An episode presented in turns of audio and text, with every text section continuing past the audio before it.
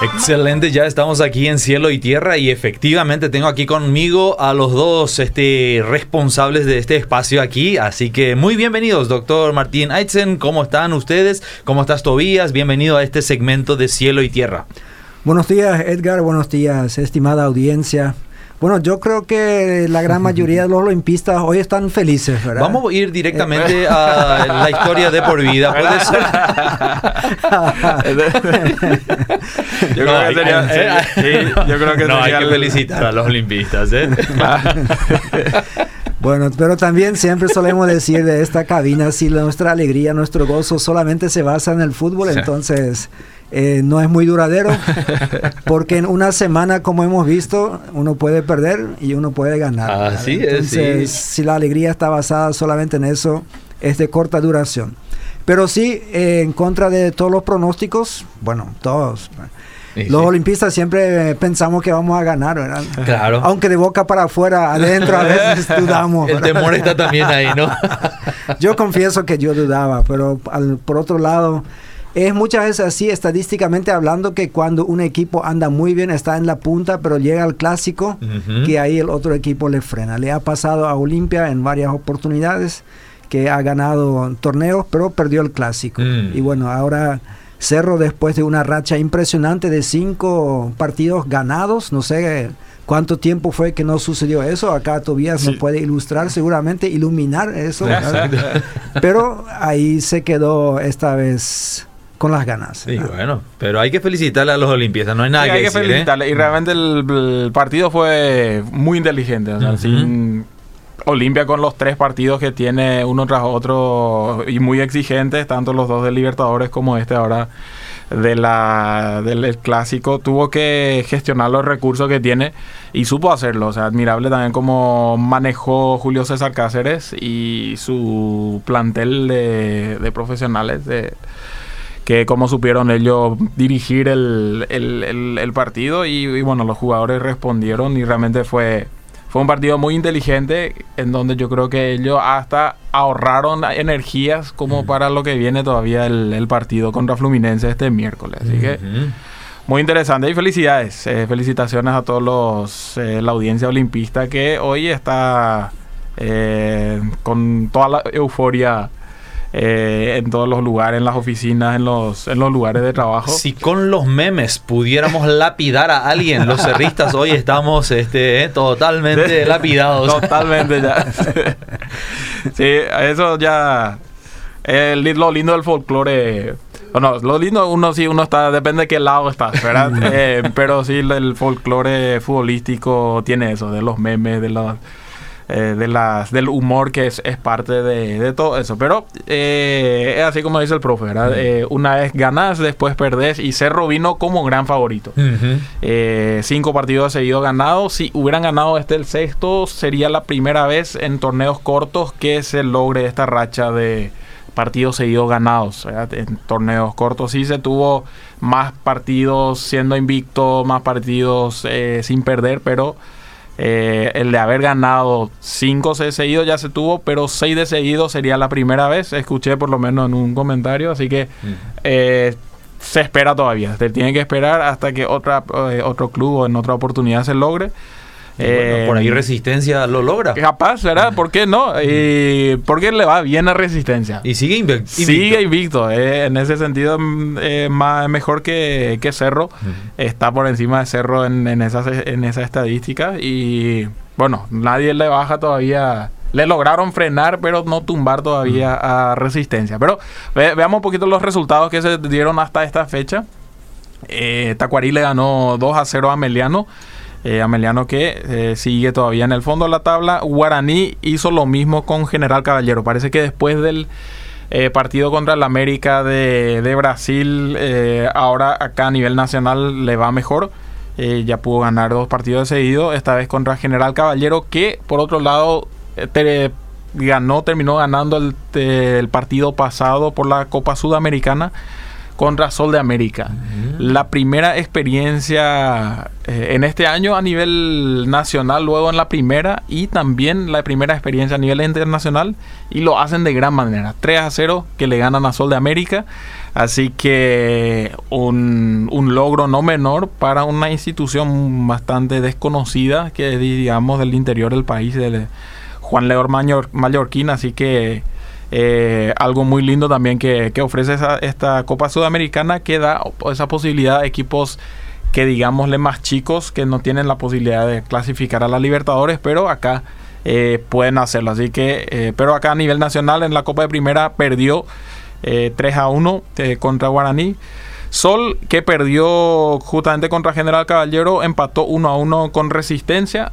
Resistencia que así sigue invicto todavía. Eh, se ubica tercero en la tabla, está con 12 puntos. Se resiste a perder. Se, resiste a perder, Muy totalmente, sí.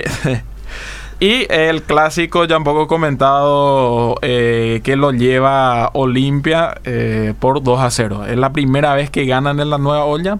cinco partidos que en, en, cuatro ocasiones lo hizo Cerro Porteño, un empate y esta vez también lo hizo Olimpia.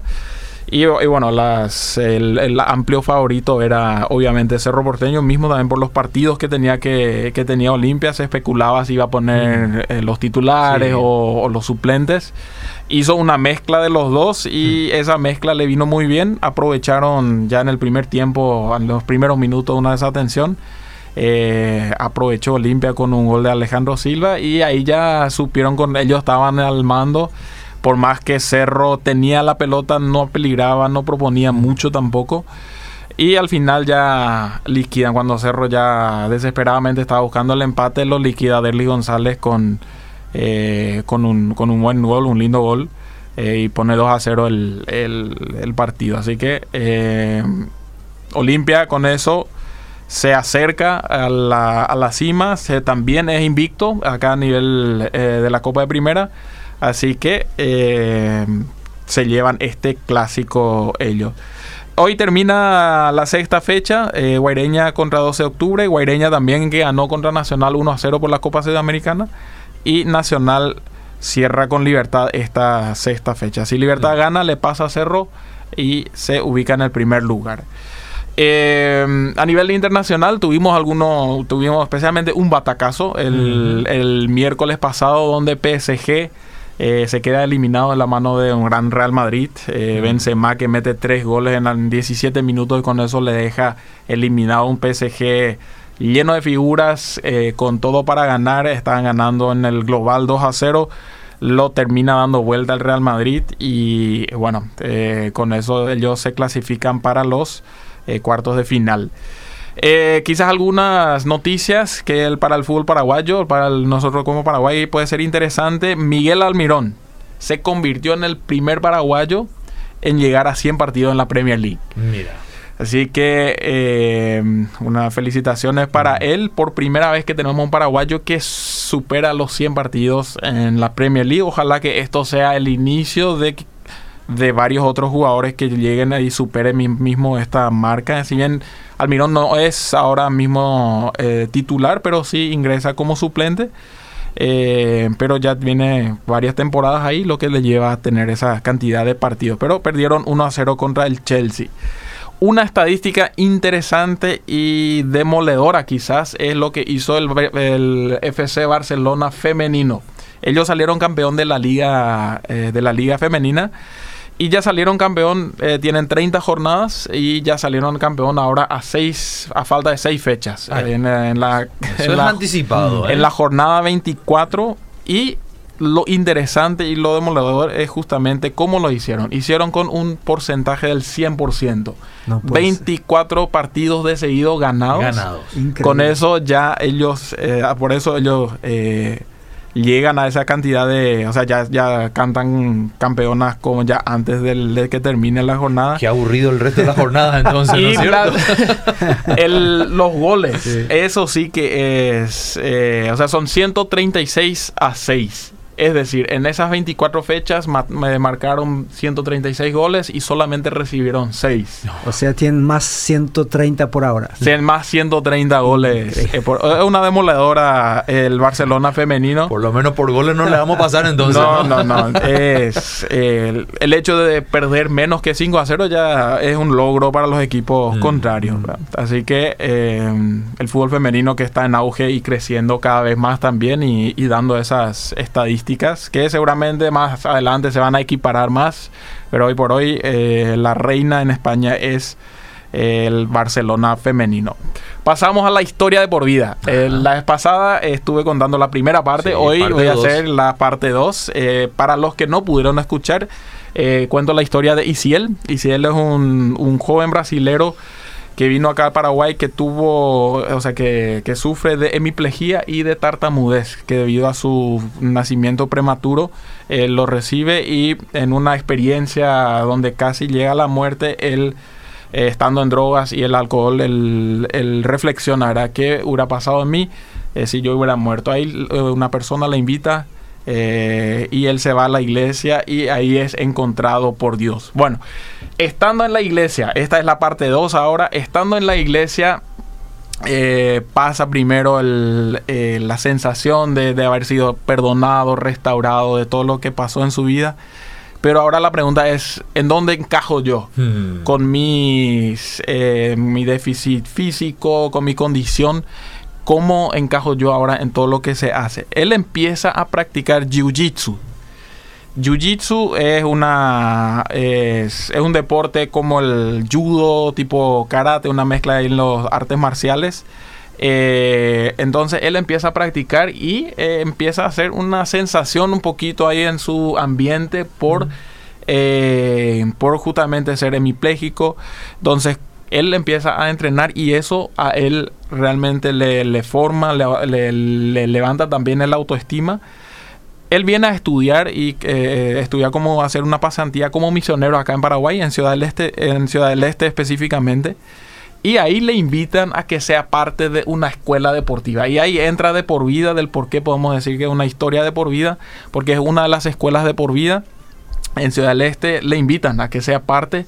Y él dice, pero yo ¿qué puedo aportar yo a, una escuela de fútbol? Lo mío es jiu-jitsu y nunca estuve con el tema de fútbol, no es tanto mi fuerte. Y ellos le dicen, vení nomás, vení mm. nomás. Bueno, y si él se va y no tardan ni cinco minutos cuando los muchachos y las chicas empiezan a burlarse de él. Mm.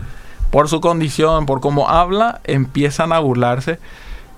Y si él se planta ahí y dice, yo les voy a hacer un desafío, chicos. Si yo logro hacer 60 flexiones de brazo con solamente un brazo, porque uno no puede usar.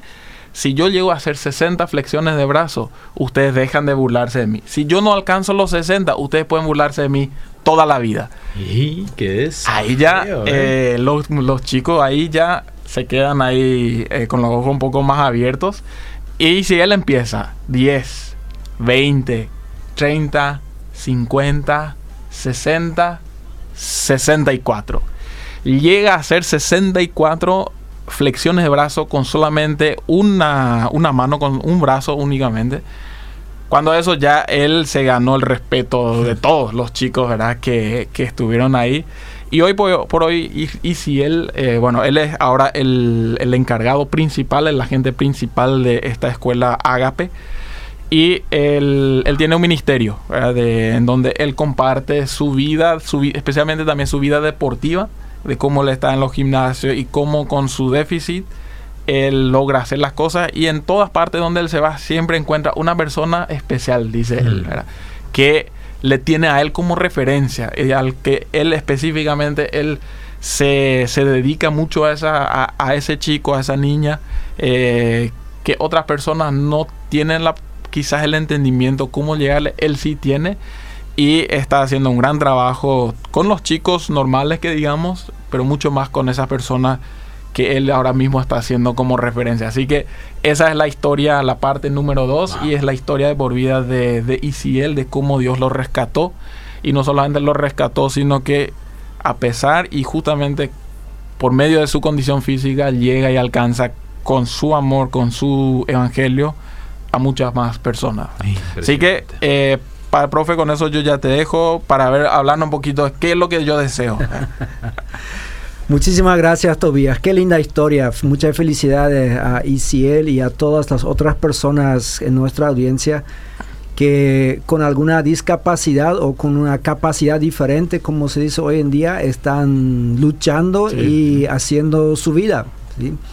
Nosotros los que tenemos todas las capacidades a nuestra disposición, físicas y mentales, creo que ni nos podemos imaginar lo que los desafíos contra los cuales tienen que luchar otras personas y los prejuicios y en el peor de los casos las burlas como ahí también, ¿verdad? Eso sí es algo muy cruel que sucedió antes y lastimosamente sigue sucediendo hoy en día, ¿sí? Pero alguien ha dicho, porque siempre hay personas que cuestionan a Dios, ¿verdad? ¿Cómo permite que una persona nazca o siga viviendo con alguna discapacidad? Y alguien dio esta hermosa respuesta, dice, para que la gente pueda ejercitar su misericordia y darse cuenta cómo Dios trata con nosotros, porque a los ojos de Dios todos somos discapacitados. O sea, nadie de nosotros está ahí al nivel como Él quisiera, o sea, al nivel de su Hijo Jesucristo, si hablamos espiritualmente. Y bueno, eh, hoy vamos a hablar de los deseos. El texto bíblico habla de los deseos, que es lo que deseamos nosotros. Yo deseo de parte de Tobías la próxima vez o uno de los próximos programas que nos explique un poco ese tema de los goles de visitantes. Si eso ya quedó abolido o porque un tiempo era así que si vos ganabas 3 a 1 o 2 a 0 era lo mismo, dos goles de diferencia. Después ya no era lo mismo porque los goles visitantes pesaban más y ahora parece que nuevamente es lo mismo. Entonces de eso él, nos puede eh, iluminar más adelante porque yo no sé en qué momento hubo cambios, si es que hubo o no hubo, si hay diferencia entre lo que es Comebol y la UEFA o si eso viene de la FIFA. Pero, ¿qué es lo que nosotros deseamos? Normalmente el hincha de fútbol desea que el fin de semana su equipo gane. Ahí está su deseo. Entre semanas deseamos muchas otras cosas y muchos deseamos cosas materiales, más dinero, un nuevo celular, una nueva moto, un nuevo auto o por lo menos más nuevo. ¿verdad? Están aquellos en nuestra audiencia que desean fervientemente tener un novio o una novia. Estamos aquellos que estamos casados que deseamos tener un matrimonio más feliz. Siempre pensamos que podemos agregar algo más a lo que nosotros tenemos. Están aquellos que uno diría las mentes nobles entre nosotros que desean paz en la Ucrania, aunque está muy lejos de nosotros, pero les preocupa eso y, hay que felicitar esto también, ¿verdad? Que, no pensemos solamente en nuestro país. Bueno, están aquellos que desean la paz solamente para que puedan seguir exportando carne y otras cosas, ¿verdad? También están esos, sí. Eh, también es un deseo, ¿verdad? En Romanos capítulo 8, a partir del versículo 5, según la nueva versión internacional, dice, los que viven conforme a la naturaleza pecaminosa fijan la mente en los deseos de tal naturaleza. En cambio, los que viven conforme al Espíritu fijan la mente en los deseos del Espíritu. La mentalidad pecaminosa es muerte, mientras que la mentalidad que proviene del Espíritu es vida y paz. La mentalidad pecaminosa es enemiga de Dios, pues no se somete a la ley de Dios ni es capaz de hacerlo. Los que viven según la naturaleza pecaminosa no pueden agradar a Dios. Hmm. Aquellos que estamos acostumbrados a la versión Reina Valera, especialmente la 60, como era antes la Biblia de púlpito en todas las iglesias, nos suena más la palabra carne, o sea, los deseos de la carne. De la carne. Pero bueno, hoy en día la gente dice, bueno, la carne puede tener, tener deseo, o sea, yo tengo deseo de comerme la carne, pero ¿cómo es que la carne puede? Entonces las nuevas versiones ya cambian a la naturaleza pecaminosa, porque eso es lo que el autor quiere decir con esto. Y ahí entonces contrapone a esta naturaleza pecaminosa con la cual nacemos todos nosotros con el espíritu y consecuentemente cada uno con sus deseos. Dicen que hay gente que tiene deseos de la naturaleza pecaminosa o como diríamos antes, deseos carnales y hay otros que tienen deseos espirituales.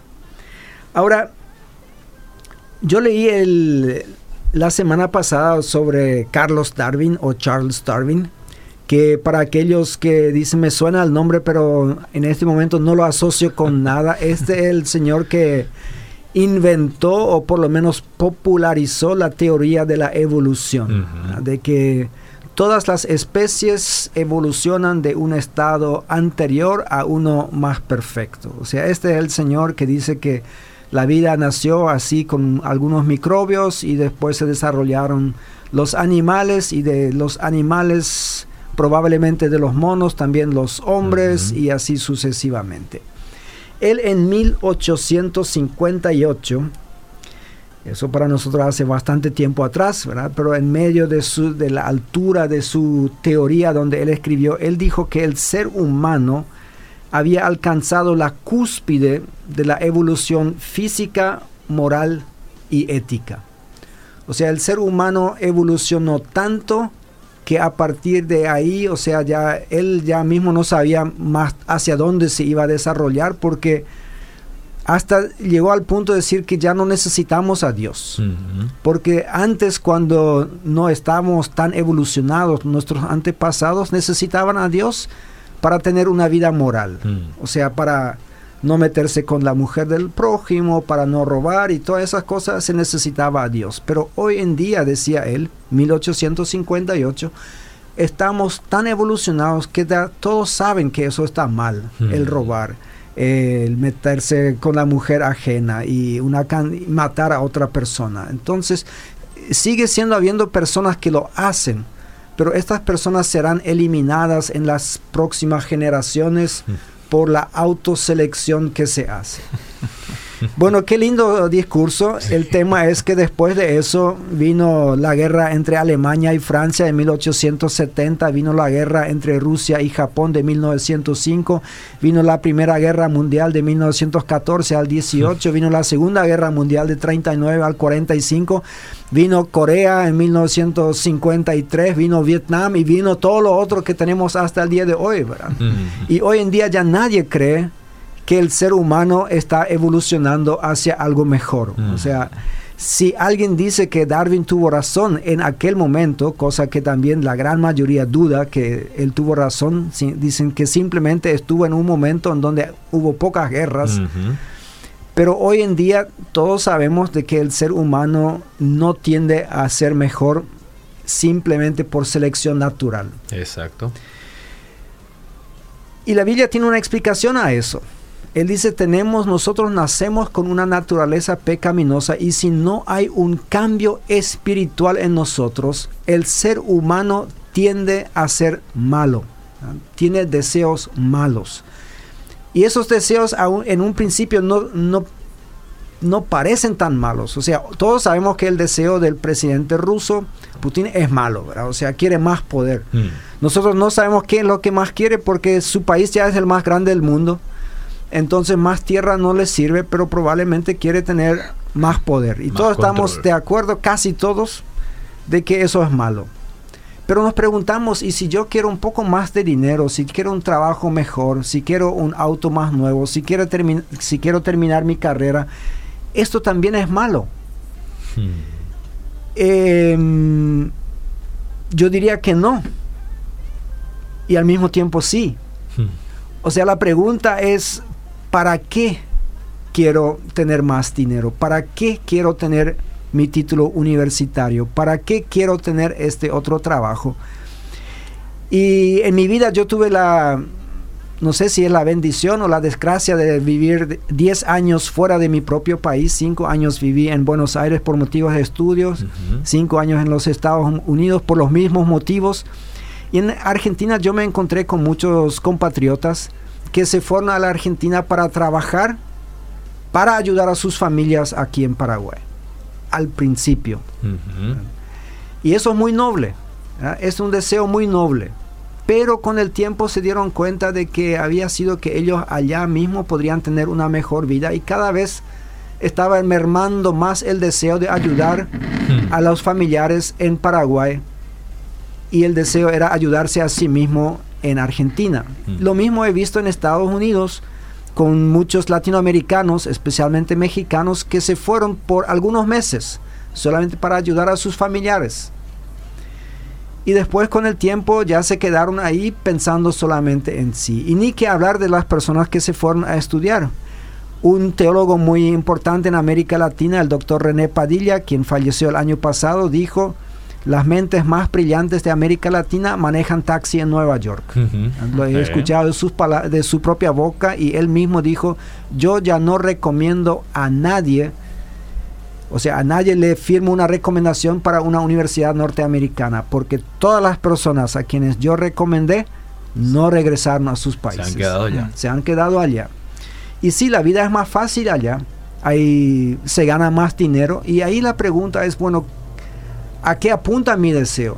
Quiero tener un título universitario para ayudar a mi país, a mi gente, o quiero tener un título universitario solamente para ayudarme a mí mismo. Mm. Y ahí están eh, los deseos que nosotros debemos examinar. ¿Para qué queremos lo que queremos? O sea, el deseo no lo podemos de repente clasificar en malos o en buenos, así a primera vista, sino debemos analizar el por qué, el que está detrás de esto. Si yo, ya que hablamos mucho de fútbol, solamente quiero que Cerro pierda, para que yo pueda enviarle algún meme a algún amigo, yo creo que este es un deseo bastante egoísta. ¿sí? Em, si yo digo, bueno, yo quiero que Olimpia gane, probablemente también sea egoísta, porque yo quiero que sea mi club. Pero si Tobías hace una licenciatura en teología, escribe su tesis sobre cómo el deporte puede ayudar a las personas a conocer el Evangelio y después se dedica su vida a trabajar en eso, yo digo, ahí nosotros tenemos una persona cuyo deseo no es su propia gloria, sino de que este conocimiento sirva, le sirva a otras personas. Así que como ya termina el, nuestro tiempo, eh, voy a terminar acá. Hay, hay, otros versículos más muy interesantes en el capítulo 8 de Romanos, pero querida audiencia, que analicemos el día de hoy y para esta semana nuestros deseos si son deseos de la naturaleza pecaminosa, si son deseos de la carne o si son deseos del Espíritu. Porque si tenemos el Espíritu de Cristo, dice el texto, entonces vamos a tener deseos espirituales. ¿Cuáles son estos deseos espirituales? De repente alguien pregunta, sí, yo tengo el anhelo de adorar a Dios. Cantamos Mi deseo eres tú, ¿sí? En muy, muy, linda canción. Disculpen que empecé a cantar porque yo sé que soy terrible en eso, pero... Eh, yo mismo me analizo, analizo mis oraciones. Si yo todas las mañanas le pido al Señor que me vaya bien a mí, que, me salga bien esto o aquello, y me olvido de orar por mi vecino, quien aún no es creyente, o sea, que no va a compartir conmigo la eternidad, así como están las cosas. Entonces yo creo que tengo deseos, voy a llamarlos más egoístas, no me gusta mucho la naturaleza pecaminosa, ¿verdad? Pero muy de por mí, ¿verdad? no tengo muchos deseos espirituales en este sentido. Y yo quisiera que todos nosotros nos analicemos y empecemos a desear más las cosas del Espíritu, porque de esta manera se va a evidenciar de que somos hijos de Dios. Excelente tarea para esta semana. Gracias por compartirlo. Les esperamos el próximo lunes. Seguimos.